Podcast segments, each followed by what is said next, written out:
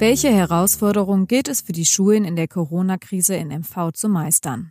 Das erfahren Sie im Schwerpunkt. Mein Name ist Anna Rüb und das hier ist das Corona-Update der Schweriner Volkszeitung. Es ist Freitag um 8 Uhr.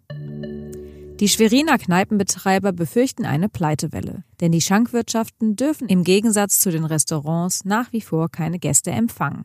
Die Ordnungsbehörden drohen mit empfindlichen Strafen. Bis zu 50.000 Euro Strafe seien einzelnen Kneipenbetreibern angedroht worden, heißt es in der Zusammenkunft von Barbesitzern am Donnerstag.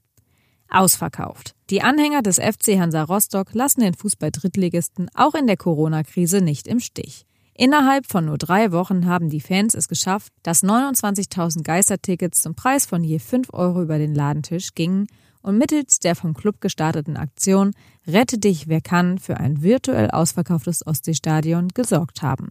Insgesamt kamen so noch einmal 145.000 Euro zusammen. Seit gestern kehren alle Schüler im Land an bestimmten Präsenztagen wieder in ihre Schulen zurück. Aus Sicht der Schulleitungsvereinigung von MV ein wichtiger Schritt, auch wenn die Umsetzung nicht leicht sei, so die Vorsitzende Heike Weiter. Für die Kinder sei es gut, ihre Lehrer wiederzusehen, wenn auch zunächst nur einmal pro Woche. So könnten die Lehrkräfte den Wissensstand der Schüler besser einschätzen und Aufgaben direkt erklären. Vor Ort stünden die Schulen allerdings vor unterschiedlich großen Herausforderungen, so die Verbandsvorsitzende. Dort, wo viele Kollegen älter als 60 Jahre sind, sei die Organisation besonders schwierig.